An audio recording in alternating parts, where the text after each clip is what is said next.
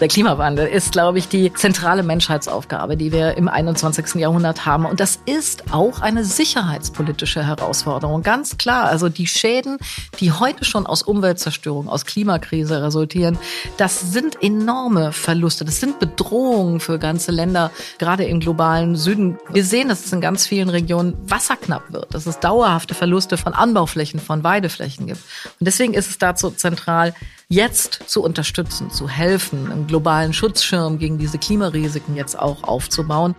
Und dass dieser Kampf gegen den Klimawandel erfolgreich ist, ist eben ganz wichtig dafür, dass wir Konflikte entschärfen können, am besten natürlich verhindern können. Denn was wir erleben, ist es, dass es wie so ein Brandbeschleuniger wirkt, wenn ich sowieso schon eine fragile Situation in einer Region habe. Selten sind die Verteidigungsministerin und die Ministerin für Entwicklungszusammenarbeit öffentlich auf einer Bühne oder wie hier vor dem Mikrofon, weil eigentlich Entwicklungspolitik und Verteidigungspolitik nicht zusammenzugehören scheinen. 2022 aber ist vieles anders geworden. Die Zeitenwende hat uns neue Konstellationen beschert. Und so sollten wir künftig Verteidigungs-, Außen- und Entwicklungspolitik in einem Atemzug nennen, die Facetten zusammendenken. Warum das so ist, wo heute bereits erfolgreiche Zusammenarbeit stattfindet und wie die gemeinsame Zukunft von Entwicklungs-, Sicherheits- und Verteidigungspolitik liegt und natürlich auch die Frage der Finanzierung, das wollen wir heute im Podcast Entwicklungssache des BMZ thematisieren. Wie denken wir Sicherheit neu? Und Antworten gibt es von den beiden obersten Chefinnen und Strateginnen in den jeweiligen Ministerien. Svenja Schulze, Bundesentwicklungsministerin und Gastgeberin. Schön, dass Sie auch wieder da sind. Gerne. Und Christine Lambrecht, Bundesverteidigungsministerin und zu Gast hier und heute. Willkommen. Vielen Dank. Mein Name ist Conny Schimmoch. Ich begleite die Entwicklungszusammenarbeit als Journalistin und Moderatorin seit langen Jahren. Lassen Sie uns doch mal damit anfangen, dass wir wirklich jetzt gemeinsam an einen Tisch sitzen. Sie sehen sich beide regelmäßig im Bundeskabinett natürlich, in der Partei, sind Duzfreundinnen. Aber ich glaube, so ein Gespräch vor dem Mikrofon und vor so vielen Hörenden ist eher selten. Frau Lambrecht? Tatsächlich glaube ich das erste Mal, dass wir so eine Veranstaltung beziehungsweise so ein Gespräch führen an Mikrofonen. Aber natürlich haben wir darüber hinaus unglaublich viele Berührungspunkte in unseren Fachbereichen. Und deswegen ist es eigentlich komisch auch, dass wir das das erste Mal so machen. Wir haben vieles, was sich ergänzt, was sich ergänzen muss, was ganz wichtig ist, was auch wahrscheinlich in Zukunft noch deutlicher werden muss. Ja, und das sollten wir öfters machen. Das finde ich auch. Und ich finde vor allen Dingen, werde ich ja immer wieder darauf angesprochen, ob ich als Entwicklungsministerin eigentlich dafür bin, dass du so viel Geld kriegst, so ein Sondervermögen für die Bundeswehr. Und wenn ich dann immer sage, ja, ich finde das richtig, weil wir sicher heute anders denken müssen, dann führt das immer zu so einem Überraschungsmoment, wo man dann einfach ganz anders nochmal ins Gespräch kommt, nämlich darüber, was ist eigentlich Sicherheit? Das ist ja nicht nur militärisch, sondern ist ja auch menschliche Sicherheit. Ne? Das ist das Wichtige, dass wir das ja. endlich zusammendenken und ja. eben auch nicht gegeneinander ausspielen lassen, sondern dass wir erkennen, was wir wechselseitig füreinander auch erbringen können und mhm. auch was erbracht werden kann, nur unter bestimmten Voraussetzungen. Für mich ist so ein absoluter Schlüsselmoment die Getreidetransporte aus der Ukraine in andere Länder. Mhm. Da kommt die Außenpolitik, denn ohne Diplomatie wäre das nie möglich gewesen. Da kommt die Sicherheitspolitik, denn natürlich muss so etwas auch entsprechend begleitet werden. Und natürlich immer im Blick zu haben, was kann denn damit erreicht werden, nämlich Hunger in der Welt zumindest mhm. etwas abgeschwächt werden. Also das manchmal sind so konkrete Projekte, wo deutlich wird, hey, das gehört ja alles zusammen. Und deswegen ist es gut, dass wir uns da auch nicht auseinanderdividieren lassen. Das finde ich auch ganz wichtig. Du hast jetzt gerade angesprochen, die Ukraine. Da fällt es mir an ganz vielen Stellen auf, weil ich in meinem Ministerium mich darum kümmere, auch den Wiederaufbau jetzt schon mitzuorganisieren. Aber das geht natürlich nur, wenn es ein Mindestmaß an Sicherheit gibt. Man kann erst wieder aufbauen, wenn eben nicht mehr zerstört wird. Und auf der anderen Seite brauchen die Leute da jetzt ein Dach über dem Kopf, die brauchen Stromversorgung, Wasserversorgung, die müssen wir wiederherstellen, damit die Menschen dort bleiben können. Und da arbeiten wir ja im Grunde genommen auch wieder Hand in Hand. Wir kümmern uns darum, dass die menschliche Sicherheit da vor Ort gewährleistet wird, dass sie ein Dach über dem Kopf haben. Wir tun es doch nicht alleine, wir tun es mit ganz vielen Kommunen gemeinsam, wo auch wieder Anknüpfungspunkte sind. Eigentlich haben wir vieles, was wir gemeinsam machen. Ja, auf jeden Fall. Und wenn wir Waffen liefern in die Ukraine, dann geht es ja nicht darum, dass da besonders viel zerstört wird, sondern dann wollen wir ja eigentlich dafür sorgen, dass so wenig wie möglich ja. zerstört wird, dass sich erfolgreich gegen diesen Angriff gewehrt wird und dass du dann oder beziehungsweise in der Aufbaukonferenz dann, wenn möglich, eben nicht so viele Herausforderungen vor der Tür stehen. Das ist wirklich dringend notwendig, dass wir noch mehr darüber aufklären, wie das Ganze miteinander mhm. zusammenhängt. An anderer Stelle haben Sie ja auch, Frau Schulz, schon mal gesagt, dass es eben halt schon eine langwierige Zusammenarbeit zwischen dem BMZ und der Ukraine, den Kommunen gegeben hat, also so, dass die Resilienz jetzt gestärkt ist im Vorhinein. Aber Sie, Frau Schulze, haben gerade was angesprochen, was eigentlich Frau Lambrecht mit den Händen zusammenreibend entgegennehmen könnte. 100 Milliarden Euro Sondervermögen. Herzlichen Glückwunsch. Das ist schon ein bisschen länger her, war auch notwendig. Welcher Teil davon kommt schon in der Ukraine an und welcher Teil wird für das genutzt, wo Sie sagen, da haben wir aber auch ein bisschen geschlafen in der Vergangenheit und jetzt holen wir wieder auf und kommen dahin, wo wir sein müssten. Also erstmal herzlichen Glückwunsch an uns alle, denn ja. mit diesen 100 Milliarden Sondervermögen können wir dafür sorgen, dass unsere Bundeswehr endlich so ausgestattet wird, wie es dringend notwendig ist. Ein Jahr, wie es über viele Jahre versäumt wurde. Und das bedeutet ja, dass unser aller Sicherheit damit gestärkt werden kann. Und wir erleben es ja gerade, dass die Bedeutung von Sicherheit im Bewusstsein der Bürgerinnen und Bürger ganz anders angekommen ist, als wir das vielleicht vor ein paar Monaten noch gesehen haben. Und dass eben auch mit Sicherheit auch die militärische Sicherheit verbunden wird. Wir haben heute eine Zustimmungsrate zur Bundeswehr. Mich freut es natürlich ungemein, denn endlich bekommen die Soldatinnen und Soldaten auch den Respekt, den sie verdient haben. Aber wir haben endlich eine unglaubliche Zustimmung zur Bundeswehr. 88 Prozent finden das richtig und toll. Und dass es jetzt auch mit Geld hinterlegt wird, das ist die richtige Konsequenz. Das ist die Zeitenwende. Eben nicht nur zu sagen, ja, die Landes- und Bündnisverteidigung, die ist Aufgabe der Bundeswehr, sondern dann versetzen wir sie auch in der Lage, dass sie es können. Und dieses Sondervermögen ist eben genau dafür da.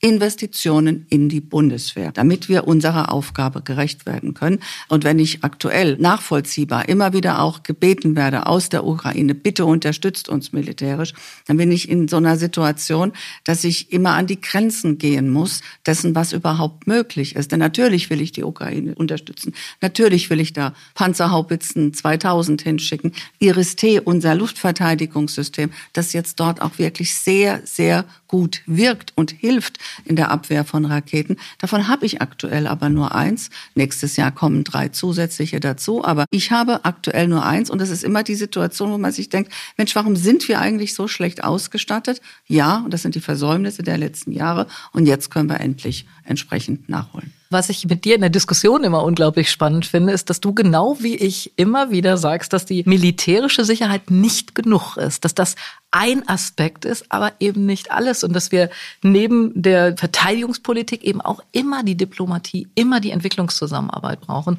Und das ist, finde ich, was uns als Sozialdemokratinnen sozusagen eint, wo wir immer wieder sehen, bei Sicherheitsfragen darf das Mittel der Wahl nicht zuerst das Militärische sein. Man muss erst das andere erstmal auf den Weg bringen, also erstmal über Diplomatie versuchen, Konflikte zu lösen, über Entwicklungszusammenarbeit möglichst Konflikte vermeiden. Und nur wenn es gar nicht weitergeht, braucht man auch das Militärische. Und immer in allen Konflikten Konflikten nichtsdestotrotz, selbst wenn sie militärisch ausgetragen werden, immer dennoch die Diplomatie, die Gespräche immer am Laufen halten. Wir erleben es doch gerade, wenn in der Ukraine ein Gefangenenaustausch stattfindet. Wie funktioniert das denn? Wie wird denn sowas organisiert? Durch Gespräche. Deswegen die Gesprächskanäle dürfen nie zu sein. Das ist ganz wichtig. Und in der Bundeswehr gibt es so einen schönen Spruch, man muss sich militärisch verteidigen können, damit man es nicht muss, können, ja. um nicht zu müssen. Denn nur wenn ich entsprechend aufgestellt aufgestellt bin, dann kann ich diese Herausforderung annehmen. Aber natürlich ist es das Beste, wenn ich es gar nicht erst muss, wenn auch die Abschreckung entsprechend ist. Und deswegen ja, du hast völlig recht. Wir haben da als Sozialdemokraten eben auch genau diesen Ansatz. Du hast eben gesagt, dass man Gesprächsfäden braucht. Und das ist das eben, was Entwicklungspolitik leistet.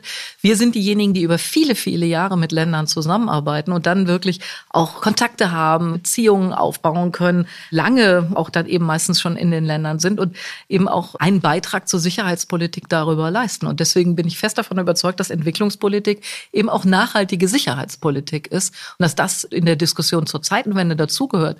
Das hat Olaf Scholz ja schon direkt in der ersten Rede deutlich gemacht. Ja, wir erleben es ja in ganz konkreten Fällen, dass gerade mangelnde wirtschaftliche Zusammenarbeit, mangelnde Entwicklungspolitik dann zu Destabilisierung führt. Ja. Immer dann, wenn Destabilisierung ja. ist, dann finden bestimmte Menschen die Möglichkeit, da reinzugehen, weitere Konflikte zu schüren, die dann gegebenenfalls militärisch wiederum gelöst werden. Also das ist tatsächlich ein Kreislauf und unsere Aufgabe ist es, so oft wie es möglich, diesen Kreislauf zu durchbrechen. Den Teufelskreis zu durchbrechen. Ein neues Denken ist aber auch in der NATO schon angekommen. Sie, Frau Schulze, als Entwicklungsministerin waren bei der Münchner Sicherheitskonferenz. Frau Lambrecht, wenn Sie dort waren, dann nimmt man das an, dass die Verteidigungsministerin dort auftreten muss. Aber es gibt eben halt eine neue Facette, auch ein Umdenken auf NATO-Ebene. Und das war ja drei Tage bevor der Überfall auf die Ukraine begonnen hat.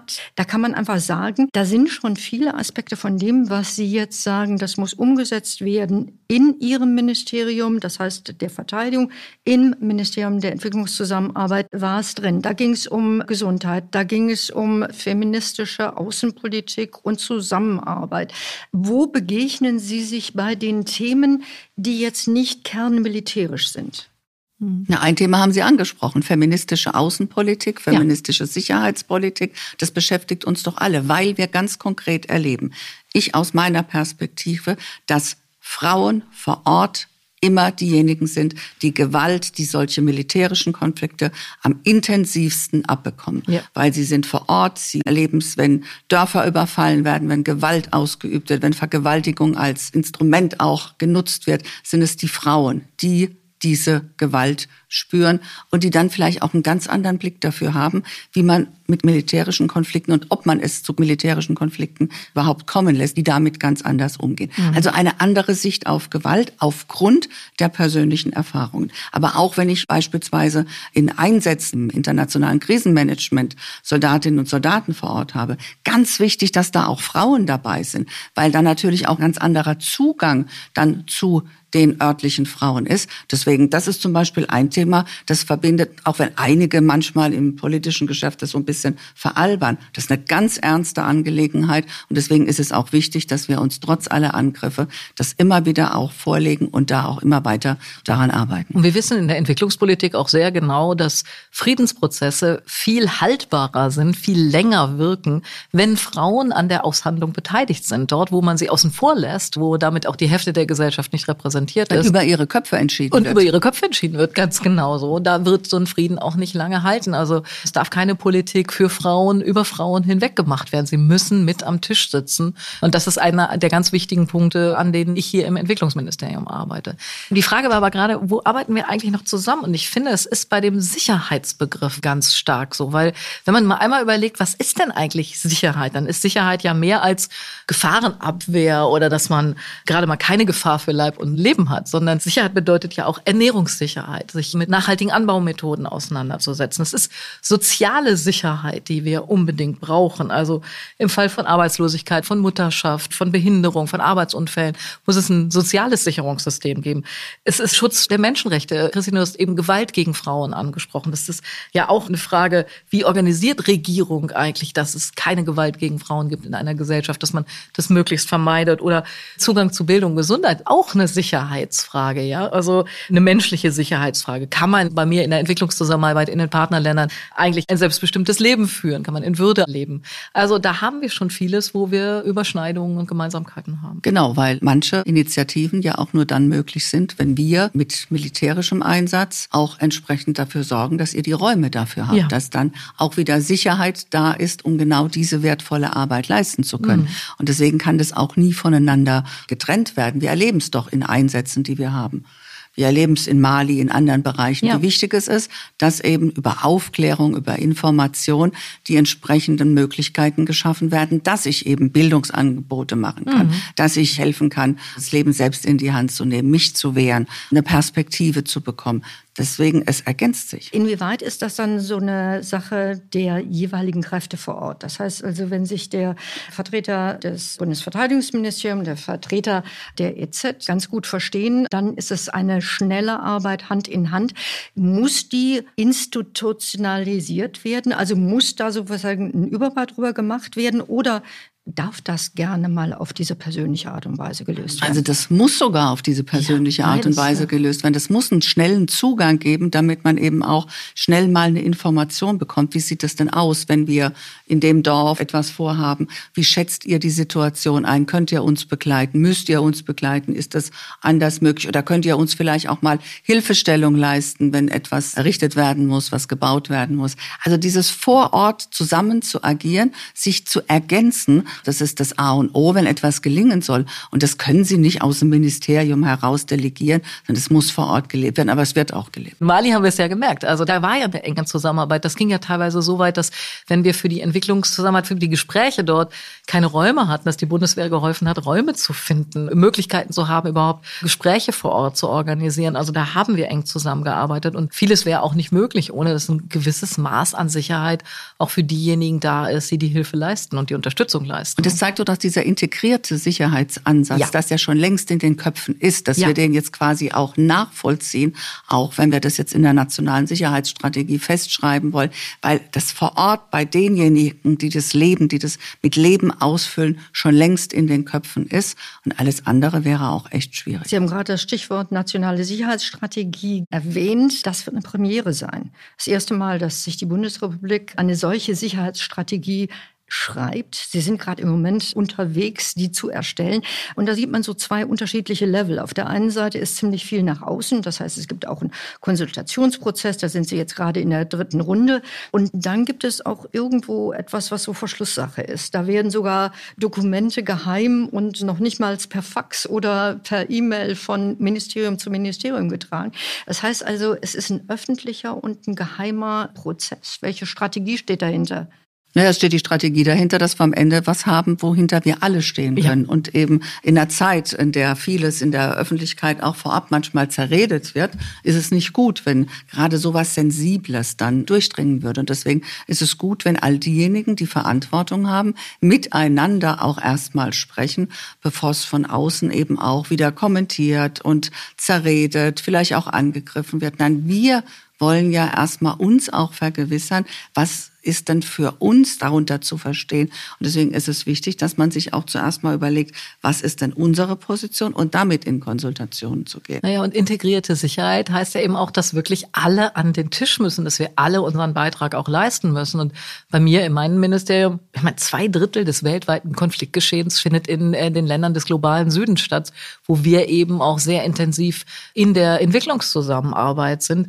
Wir sehen, dass da, wo Staaten wir sagen immer, fragil sind, also wo sie zerbrechlich sind, wo sie keine richtigen Strukturen mehr haben, dass sie viel anfälliger sind für Konflikte, auch für gewalttätige Konflikte, dass sie viel anfälliger sind, wenn irgendein Schock kommt, also Klimaveränderung oder so, dass solche Gesellschaften das gar nicht so gut wegstecken können. Und deswegen ist es ja so entscheidend, dass wir diesen Dreiklang haben, dass wir längerfristig zusammenarbeiten, dass wir diplomatisch unterwegs sind und dass wir auch eine militärische Komponente dabei haben. Und da hat natürlich auch jeder das Ganze im Blick, aber ja. auch in seinem Bereich, in seinem Ressort die Fragestellungen, die beantwortet werden müssen. Und aus meiner Sicht ist natürlich ganz wichtig, dass wir, wenn wir darüber reden, dass wir Sicherheit, unsere Werte eben gegebenenfalls auch militärisch verteidigen wollen, dass wir dann dazu auch in der Lage sind. Das heißt, dann muss auch tatsächlich auch über Geld gesprochen werden, denn Sicherheit und Freiheit ist nicht zum Nulltarif zu haben. Und deswegen ist es dann auch mein Anliegen, dass es genau da auch so offen und klar ausgesprochen wird. Denn das ist auch das Gebot der Stunde,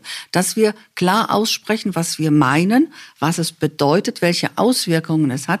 Auch das ist etwas, was durch diese nationale Sicherheitsstrategie mhm. viel deutlicher werden wird, als so wie wir in den letzten Jahren damit umgegangen sind. Ja, deswegen ist es ja auch so wichtig, dass auch du sagst, wie wichtig Geld für die Entwicklungszusammenarbeit ist. Genauso wie ich sage, ich finde das völlig in Ordnung, dass es Geld für die Bundeswehr gibt. Die brauchen wir auch. Also wir brauchen wir haben uns das nicht beides. auseinanderspielen nee. lassen und das werden wir auch in Zukunft nicht. Denn nur nee. weil ich sage, ja, dieses Sondervermögen ist wichtig und ja, auch das Bekenntnis zum NATO-Ziel ja. ist wichtig und die entsprechende Steigerung gegebenenfalls auch in diesem Haushalt ist wichtig. Aber das bedeutet ja nicht, dass es zu Lasten von anderen mhm, Haushalten genau. sind, die mindestens genauso wichtig sind. Und wenn ich ein Beispiel noch reinbringe, in der Entwicklungszusammenarbeit gehen wir ja hin und stärken lokale, zivile Strukturen vor Ort und Strukturen, die dann eben helfen sollen, dass sie vor Ort auch konfliktfreier miteinander leben können. Und wir haben ein großes Projekt in der Demokratischen Republik Kongo gehabt, wo Frauen in diesen Konfliktlöseprozessen, in den Entscheidungsprozessen eben stärker eingebunden worden sind. Und wir konnten dort ganz genau sehen,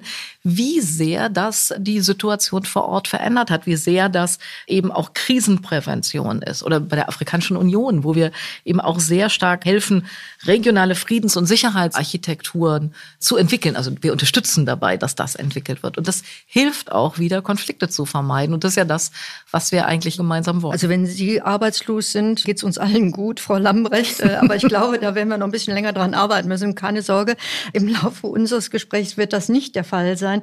Es gibt aber natürlich die Frage, mit wem arbeite ich zusammen? Dass Sie beide einen guten Schulterschluss haben und das haben wir bis jetzt auch gemerkt.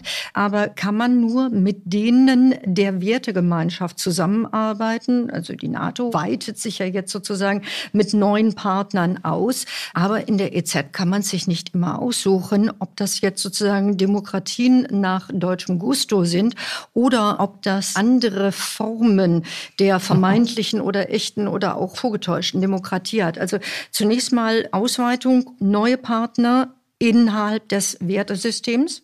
Natürlich sind wir im ständigen Austausch mit Partnern auch außerhalb der NATO, außerhalb der EU.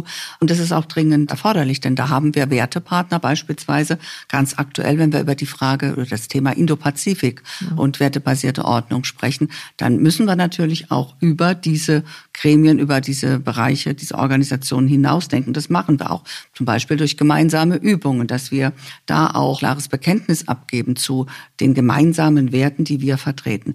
Aber wir müssen auch bereit sein, mit anderen Partnern zusammenzuarbeiten, diese Armeen auch zu befähigen, ausgebildet zu sein und dann eben auch für Stabilität zu sorgen. Und nein, das sind nicht immer solche Demokratien, wie wir uns das wünschen, aber wir wollen ja dazu beitragen, dass es solche werden, dass sie genau diese Werte dann eben auch vertreten. Also auf der einen Seite die Möglichkeiten ausweiten, mit wem man zusammenarbeiten kann, um eben auch aufzuzeigen, wie wichtig es uns ist, mit unseren Wertepartnern gemeinsam auch aufzutreten, aber auch bereit sein, zu unterstützen, dass es in Staaten genau diese Entwicklungen dann geben kann. Hm, das ist ja genau das, was wir in Entwicklungszusammenarbeit dann machen. Also wir können nicht nur mit Demokratien zusammenarbeiten. Wenn es um sowas geht wie die Klimakrise, dann müssen wir auch mit Autokratien reden. Wir brauchen alle Staaten auf der Welt, die mithelfen, diese Klimakrise zu bewältigen.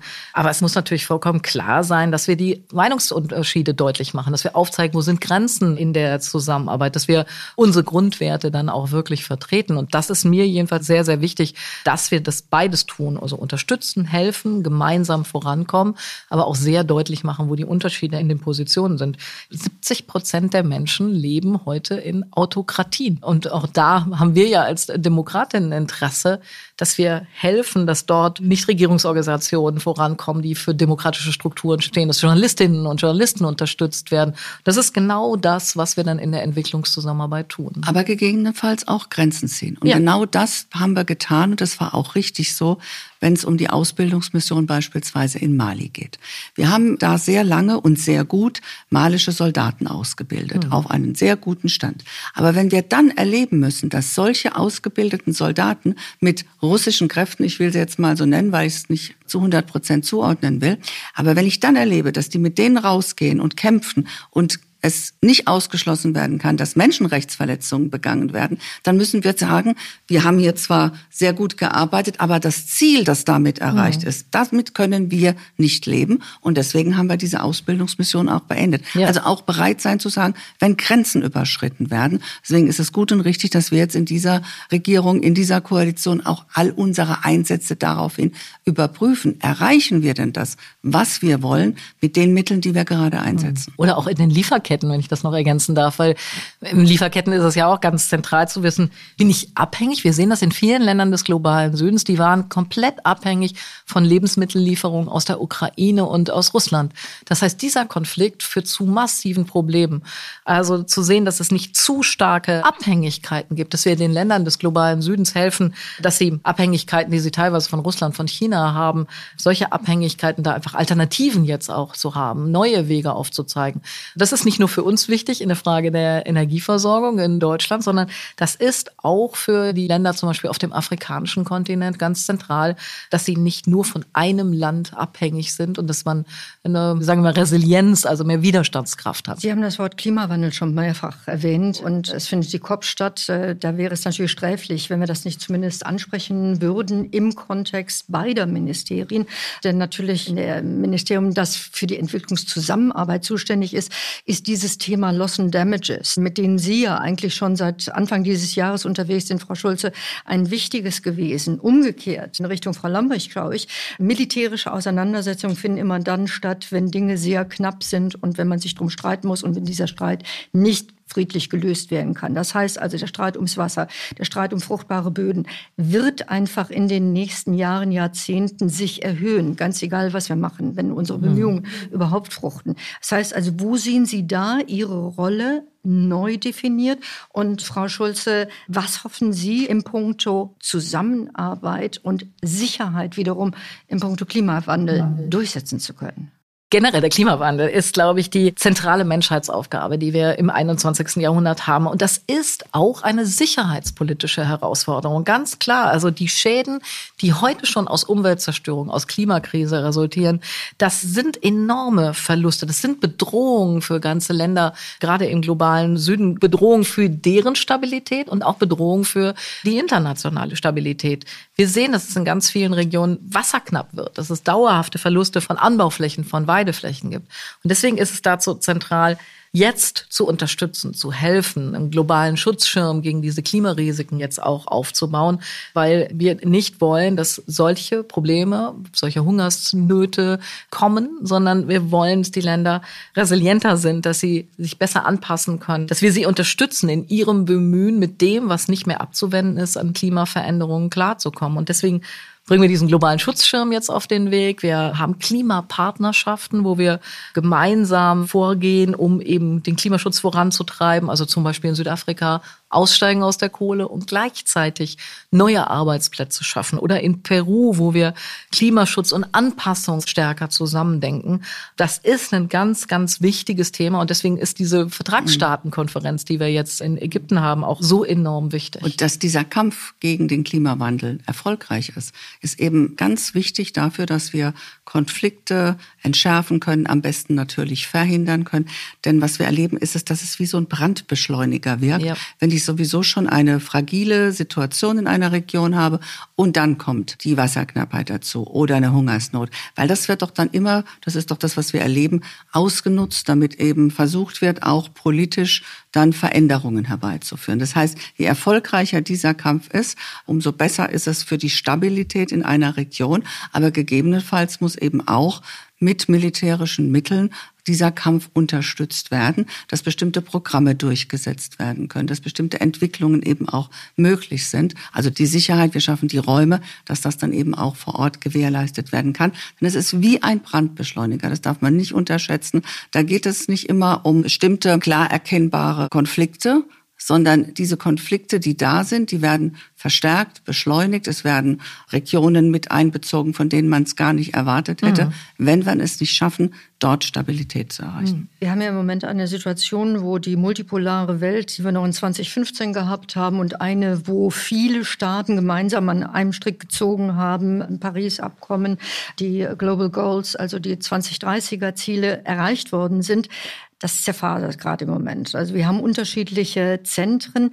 Aus Ihrer Sicht, Frau Lambrecht, wo sind die größten Bauchschmerzen, die Sie so für die nächsten zehn Jahre haben? Und möglicherweise, wie kriegt man die gebacken? Wie kommt man damit zurecht? Und umgekehrt, Frau Schulze auch. Klimawandel haben wir. Welcher Aspekt macht Ihnen außer dem Klimawandel noch Bauchschmerzen? Und wie kommen wir möglicherweise über diese Hürden? Frau Lambrecht. Was mir wirklich große Sorge macht, dass wir so viele Regionen auf dieser Welt haben, die sehr, sehr fragil sind und dass wir nicht immer schnell genug eben auch erkennen, wie wir gegensteuern können, wie wir helfen, wie wir unterstützen können. Dass wir manchmal sehr fokussiert sind, wie jetzt gerade ganz aktuell. Das ist auch richtig und wichtig so auf diesen furchtbaren Krieg Russlands auf die Ukraine. Aber deswegen dürfen wir andere Regionen nicht aus dem Blick verlieren. Das ist etwas, was mir Sorge macht. Ich beobachte mit großer Sorge, was gerade vor der Haustür Westbalkan beispielsweise auch geschieht aber auch andere Regionen. Natürlich müssen wir immer auch in den Süden schauen, dass dieser Blick nicht verloren geht, dass man das eben wahrnimmt, dass es eben nicht nur einzelne Konflikte gibt, denn oftmals hängen sie ja auch miteinander zusammen. Oftmals wird versucht, in einer anderen Region Einfluss zu nehmen und dadurch auch Verbündete wieder zu bekommen. Diese Verbündeten, die da vielleicht in Frage kommen, die könnte ich aber auch anders einordnen, die könnte ich anders stabilisieren, wenn man es frühzeitiger erkannt hätte. Und das ist etwas, da müssen wir besser werden, den Blick eben rundum zu haben und nicht einzelne Regionen aus dem Blick zu dann noch die Finanzen dazu, um es zu regeln. Ja, aber die Finanzen ist das eine. Wenn man es immer kurzfristig betrachtet, ist das, was dann hinterher kommt, meistens viel, viel teurer, ja. als das, wenn man frühzeitig eine Krisenprävention macht, ein Krisenmanagement, frühzeitig hilft zu stabilisieren. Hm. Und das ist auch etwas, was mir enorme Sorgen macht. Wir sehen, dass die Anzahl der Krisen, der Konflikte, die wir gleichzeitig haben, enorm zunimmt. Also alleine jetzt in der Regierungszeit unserer Regierung haben wir die Pandemie, mit der wir umgehen müssen, im Covid. Wir müssen mit den ganzen Klimaveränderungen umgehen, die Kriege, jetzt Russland gegen die Ukraine, die mit enormen Auswirkungen über die ganze Welt. Das heißt, die Frage, wie schaffen wir eigentlich mehr Widerstandsfähigkeit in Gesellschaft, mit solchen Schocks umzugehen? Weil wir wissen noch nicht, was der nächste Schock sein wird. Das ist eine, die mich sehr beschäftigt. Und in Deutschland sind wir es gewohnt, dass wir soziale Sicherungssysteme haben. Dass wenn man in eine schwierige Lage kommt, wenn man einen Arbeitsunfall hatte oder so, dass man eine Unterstützung bekommt. Aber solchen Zugang zu sozialen Sicherungssystemen haben nicht alle Menschen auf der Welt. Auf dem afrikanischen Kontinent haben 80 Prozent der Menschen nichts davon.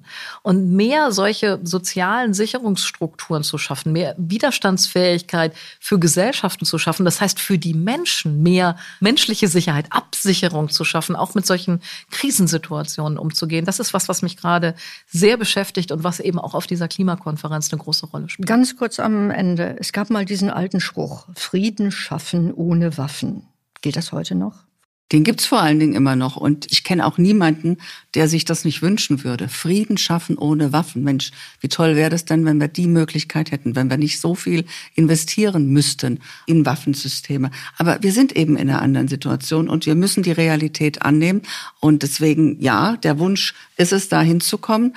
Aber ich muss eben auch bereit sein, aktuelle Situationen anzunehmen und darauf reagieren zu können. Und deswegen Momentan ist es eben so, ich muss bereit sein, für meine Werte eben auch militärisch einzustehen. Deswegen der Wunsch ja, aber die Realität annehmen und darauf auch entsprechend reagieren. Frau Schulze. Ja, ich bin mit dem Spruch Frieden schaffen ohne Waffen sozusagen aufgewachsen. Ich glaube, das sind wir beide, Christine, dass das in unserer politischen Sozialisation enorm wichtig war und auch weiterhin ist. Und deswegen ist es so zentral, auch präventiv zu arbeiten, möglichst Konflikte zu vermeiden, zu sehen, wie können wir unsere Partnerländer unterstützen, dass sie widerstandsfähiger werden. Das ist eben ein ganz wichtiger Beitrag, damit so eine Utopie vielleicht mal Realität werden kann. Wie denken wir Sicherheit neu? Der Podcast Entwicklungssache des BMZ heute mit Svenja Schulze, Bundesentwicklungsministerin, und Christine Lambrecht, Bundesverteidigungsministerin, mit vielen neuen Ideen und Aspekten und einer gemeinsamen Vision von Sicherheit.